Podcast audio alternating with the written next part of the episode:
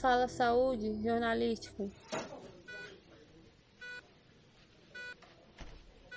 Começamos agora o último episódio da luta dos profissionais de saúde contra a Covid-19.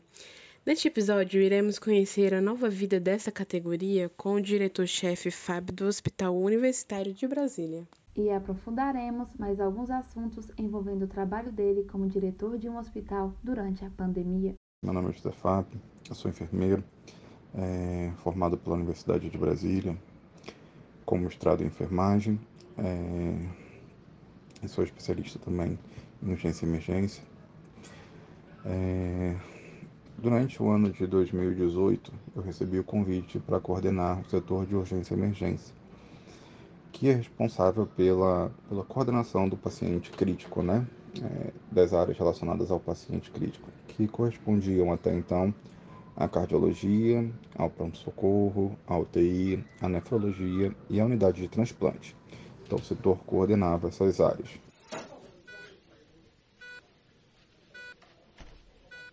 Olá, esse é o último episódio. Estou aqui com as minhas colegas Vitória e Luana para finalizar esse nosso encontro tão querido. Foi um prazer ter vocês como ouvintes.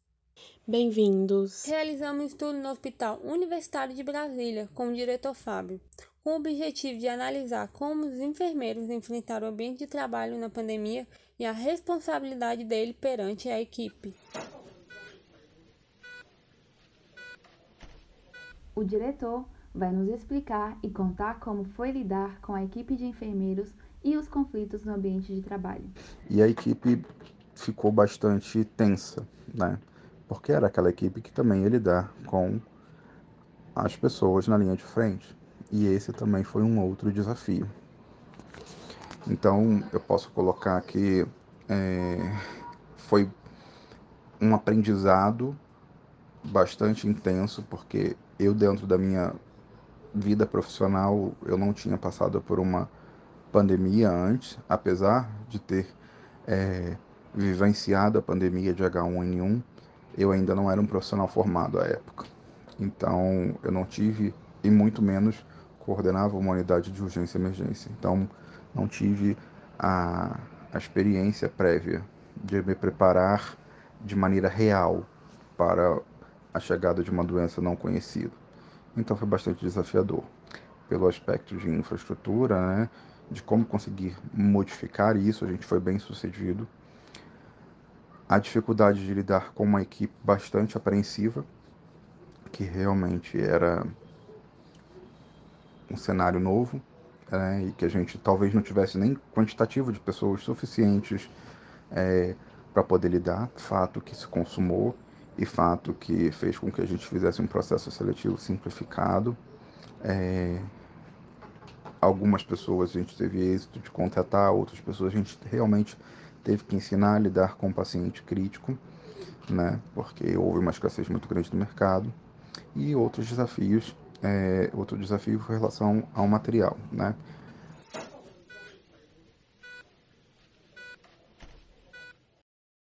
Os fatores importantes para lidar com toda a equipe profissional é a comunicação, confiança, vínculo, respeito e reconhecimento do trabalho. Como ele relata, todo profissional de saúde está preparado para lidar com situações conflituosas, utilizando o diálogo e a perseverança. A gente passou por alguns momentos, né?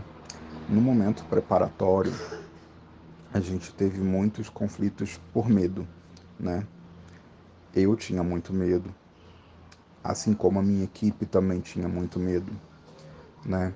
Todos nós, o país inteiro, tinha muito medo né? O mundo tinha muito medo, porque era uma doença que a gente não conhecia, é, não sabia o nível de proporção ao qual ela chegaria, como ela se estenderia.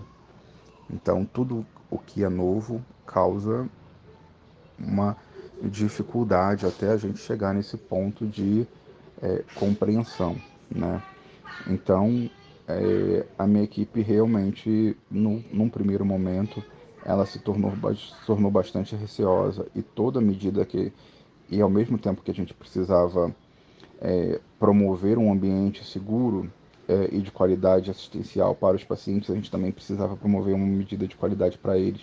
E isso envolto num contexto de escassez de recursos, não por falta de recursos financeiros para comprar, mas por falta de, pela escassez do mercado. A gente passou aí alguns meses sem a possibilidade de comprar máscara N95, que era uma coisa que a gente entendia como supernatural.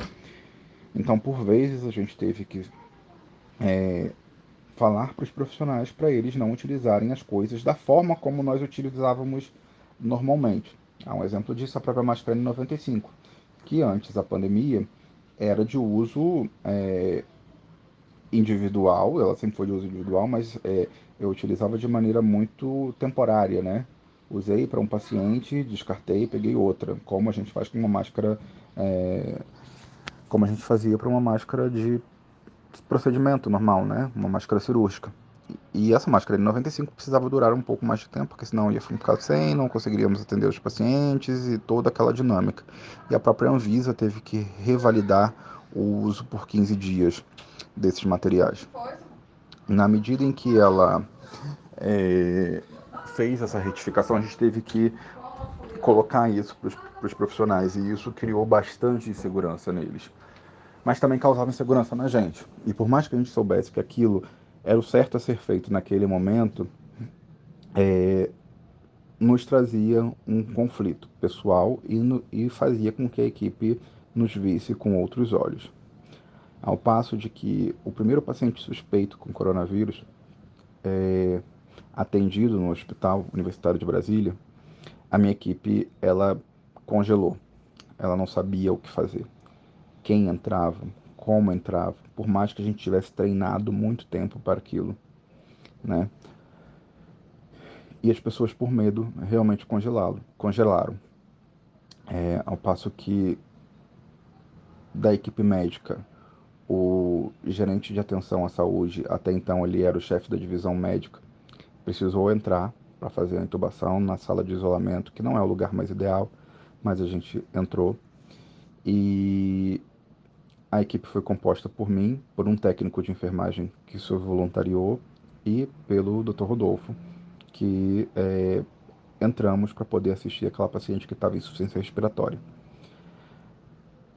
A gente sabia o que fazer, como fazer, né? A gente estava envolvido nesses treinamentos de maneira muito regular, então o ponto assistencial foi relativamente tranquilo, mas a incerteza de lidar com, uma, com um vírus que a gente não conhecia era muito grande.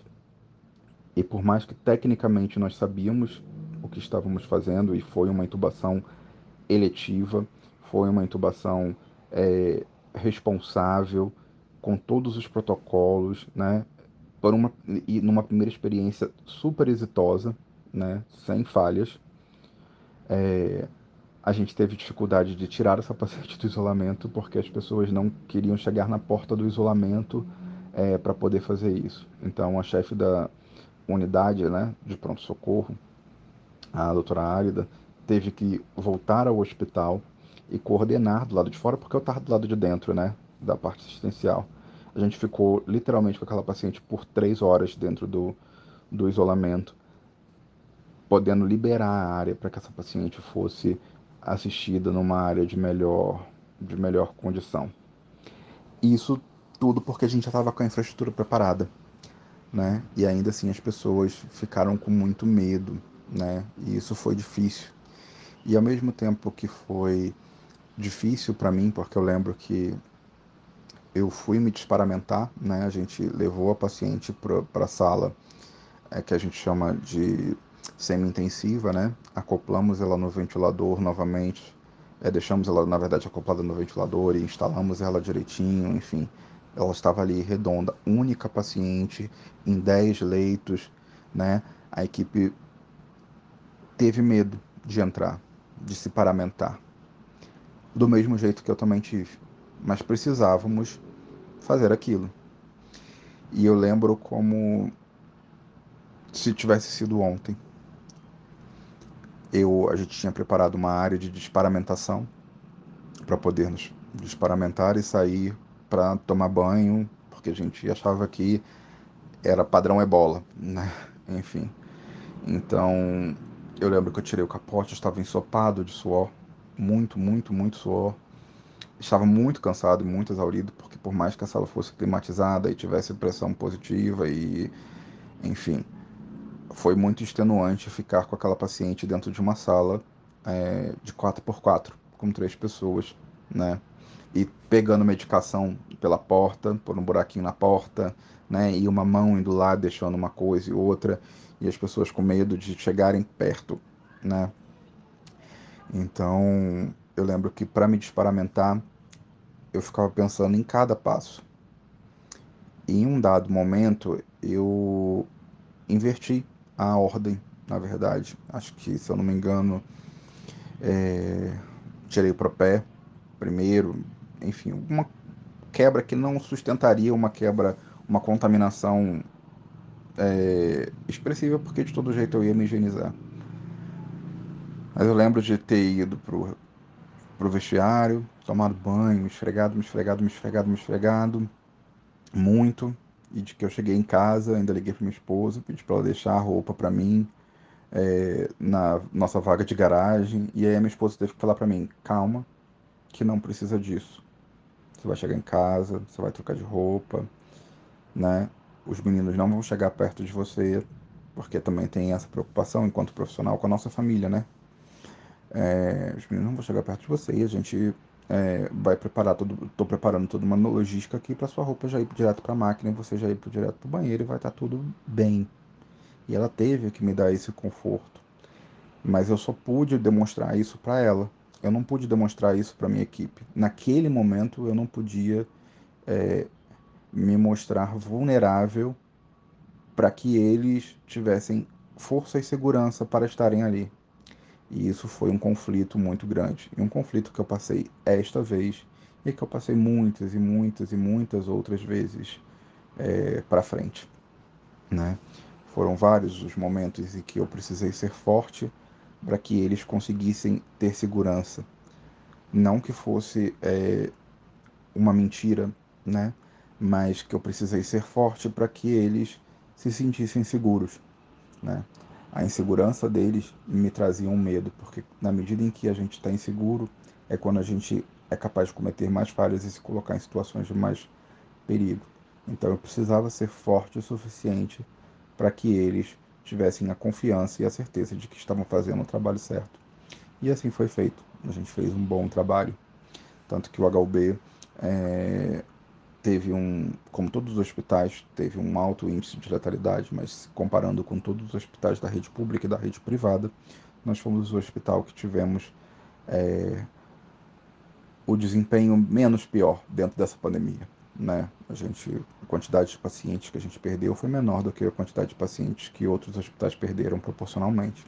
Quais foram os maiores desafios para você e sua equipe quando vários pacientes se encontravam em situação grave devido à Covid-19? Como se preparar para algo que você não conhece? Esse foi o primeiro desafio lá na fase de planejamento, né, onde a gente não tinha nenhum caso.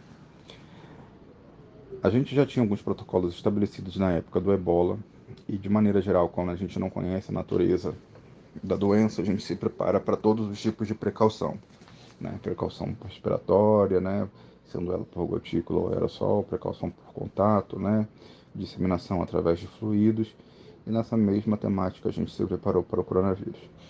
A gente é, no hospital tem uma plasticidade física graças a uma capacidade que o HUB tem de ser um hospital não regular, né? A gente tem estruturas hospitalares que ou são lineares, que são aqueles prédios de andar, né? É, semelhante ao que tem, por exemplo, no hospital de base, né, que é o prédio de internação, né, ou prédios é, planos. O HUB ele reúne essas duas características, né, ele não é uniforme.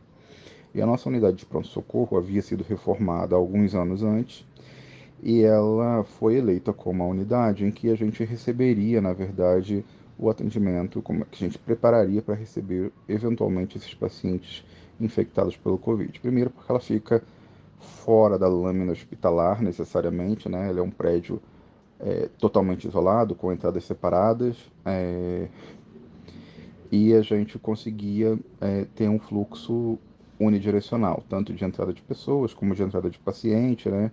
A gente conseguiria, a gente conseguia converter aquela unidade em uma unidade com vestiário, com uma área de paramentação, desparamentação e tudo isso a gente propôs e foi organizando. Tivemos aí alguns, algumas semanas para a gente se organizar até a chegada do vírus no Brasil, né? Com o primeiro caso chegando em São Paulo, esse foi o nosso start. A gente fez um plano de contingência e no nosso plano de contingência, uma das coisas era quando chegasse o primeiro caso no Brasil, o que a gente faria, né? Então chegou o primeiro caso em São Paulo, a gente começou a modificar a estrutura física daquele hospital, daquela lâmina hospitalar do pronto-socorro. A gente ainda tinha pacientes sendo atendidos ali, pacientes que precisavam de cuidados intermediários ou cuidados semicríticos. Como foi mudar a rotina de um hospital que foi referência contra a Covid-19? Toda a equipe trabalhou muito, muito, muito. E quando a gente achava que não podia ir além, a gente foi além. É, era extenuante, era desgastante, e eu tinha a máxima certeza que as pessoas, quando se afastavam, elas se afastavam porque elas realmente não conseguiam lidar com, aquela, com aquele cenário, que era o limite de esgotamento delas. Então a gente precisou utilizar muitas estratégias. Estratégias de flexibilização de horário. Então, por exemplo, nos primeiros momentos, é, e até na verdade um pouco, a gente acabou desconstruindo isso pouco depois, né? Mas a gente tinha aquela visão de que você precisava entrar com uma roupa de astronauta toda blindada e aquilo realmente era muito desgastante. A gente nunca teve essa roupa, na verdade, mas a gente ficava com um capote impermeável muito quente, que hoje utilizando ele, né, para administrar quimioterápico, né, porque eu acabei voltando para assistência em função de assumir um outro concurso público é, já é bastante desconfortável, as pessoas tinham que ficar aquilo por horas afinco. Né? E um dos primeiros questionamentos foi como vamos ficar seis horas sem poder desparamentar, sem precisar ir no banheiro, e a gente começava a ouvir as, os relatos dos profissionais de São Paulo, né, que já estavam num cenário muito mais intenso, e que profissionais usando fralda. Então a gente começou a flexibilizar as coisas. Sim, nós temos um problema com EPI, mas sim, a gente também não pode submeter os nossos profissionais a um desgaste desse, desse tamanho. Então a gente começou a utilizar a estratégia de reforçar a equipe em quantitativo, de modo que essas pessoas não permanecessem mais do que três horas dentro daquele cenário, sem algum nível de descanso. Então as pessoas iam, passavam três horas lá dentro, né, todas paramentadas, é, bem protegidas, iam para a desparamentação, tinham a oportunidade de tomar banho, trocar sua roupa privativa, fazer um descanso de uma, duas uma ou duas horas e voltar para aquele cenário. Então a gente acabou dimensionando a nossa equipe é, muito além daquilo que a própria Sociedade Brasileira é, de Medicina é, Intensiva é, preconizou, que já era um dimensionamento bastante robusto. Mas a gente acabou, é, como a gente acabou fechando muitos cenários, a gente conseguiu otimizar essa mão de obra vinda de outros cenários da cirúrgica, da clínica, né, do próprio ambulatório, para poder promover isso. E muita gente de apoio.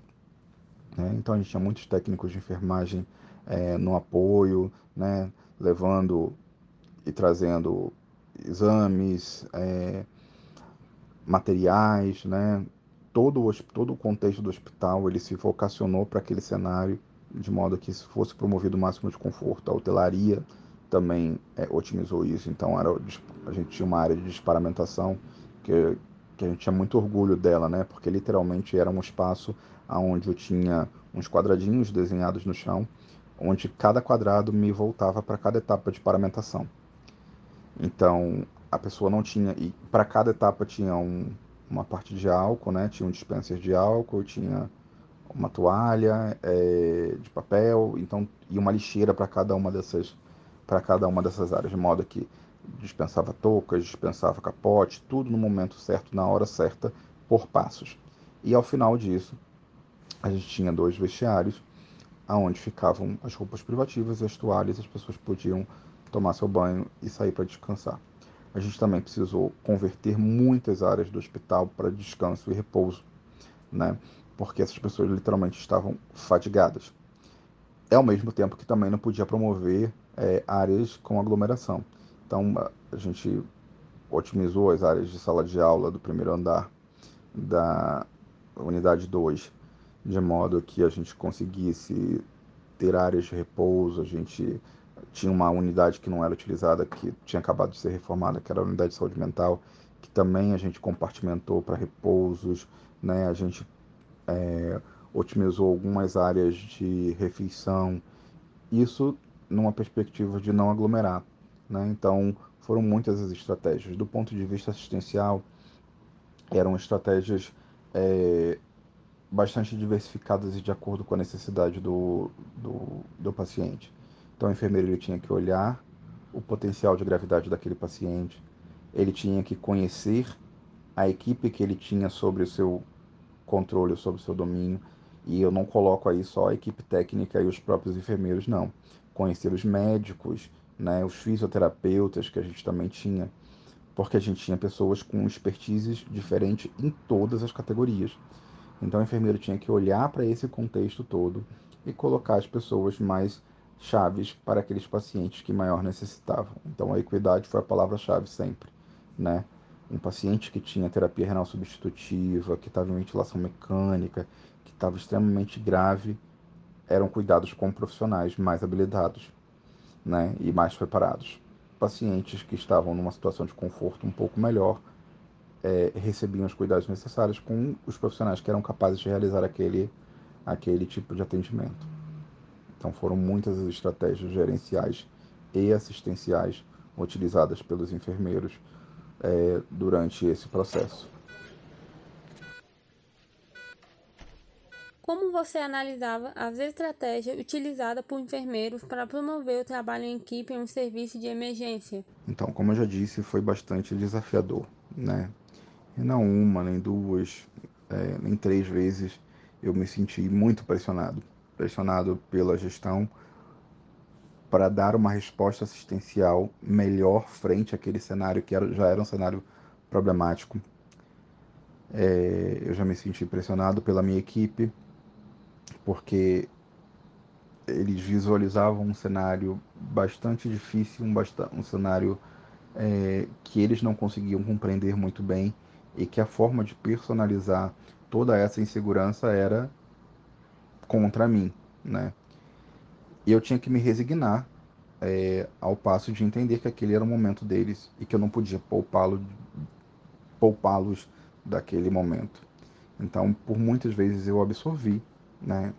Engoli seco, entendi. E eu sempre tive um comportamento é, bastante de discutir bastante as coisas, né? Enfim, de questionar e de mostrar que a pessoa que existem dois lados e muitas vezes eu precisei me calar.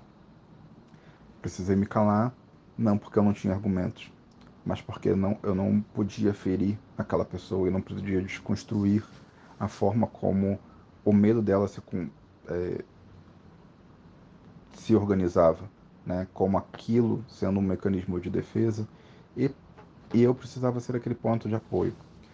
Então, várias vezes eu me senti é, pressionado, nunca encurralado, porque a gente teve apoio, assim, eu, eu, considero que a gente teve um apoio muito bom institucional, sabe? Tanto a IBCERSED como a própria direção do hospital é, forneceram aquilo que era necessário. É, a gente fez todo um trabalho de logística muito bem elaborado, os planos de contingência sendo revisados, os nossos marcos para tomada de decisão eram muito acertados. A gente instituiu um comitê de operações especiais para poder analisar o contexto semana a semana, né? E avaliar a situação com os profissionais. Então, a gente teve alguns momentos de bastante tensionamento, principalmente no início, né? Depois a gente passou por um momento de calma. É, e no momento e no momento posterior relacionado a porque enquanto hospital a gente assumiu uma postura mais extensiva, atendendo, chegando a atender é, 42 pacientes em estado grave, né? É, hoje internação semi-intensiva dentro desse cenário. É, e com o passar do tempo, na medida em que a própria rede de atenção à saúde foi se reestruturando, havendo a abertura dos hospitais de campanha, esse cenário foi diminuído. E aí a gente, é, essas pessoas tiveram sua insalubridade majorada para 40%, né? E muitas dessas pessoas é, começaram a contar com esse dinheiro realmente, porque junto com a pandemia também veio o advento de uma crise econômica sem igual, né? E a gente tem profissionais que, por mais que sejam profissionais concursados, também estão sujeitos a todas as intempéries econômicas é, existentes. E quando a gente precisou diminuir o nosso cenário de atuação, porque o GDF já era capaz de assumir muitos dos cuidados, é, dizer para a equipe quem ia ficar e quem não ia ficar com o Covid, quando todo mundo já tinha passado por tudo e queria continuar, justamente por essa questão salarial também, né, que era importante, também foi um momento difícil.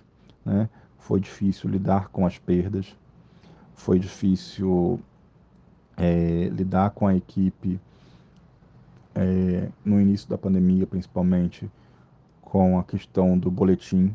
Né? A equipe voltava-se muito para assistência, mas tinha muita dificuldade em comunicar com o familiar. E eram, e eram pessoas que não tinham a menor noção do que estava acontecendo lá dentro. Então a gente era questionado de como a gente podia fazer isso, do que a gente podia. A gente tentou e conseguiu algumas estratégias com sucesso. Mas foram alguns momentos de é, desafio que a gente precisou mobilizar muito recurso psicológico, muito recurso afetivo, muito recurso espiritual para poder passar por isso.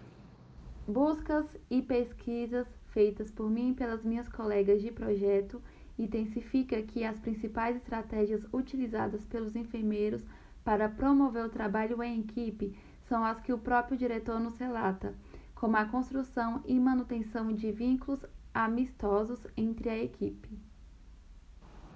Então, é, à medida em que a gente percebeu, é, logo no início, né, bem no início mesmo, quando a gente percebeu esse medo do novo, esse receio, a resistência das pessoas, e principalmente depois desse evento que eu descrevi, é, do primeiro atendimento de caso suspeito, a gente percebeu a necessidade é, de olhar para essa população que também estava muito vulnerável e que se tornaria muito vulnerável e que veria muitas coisas que é, já tinha visto na vida, mas de maneira muito mais sobressaltada.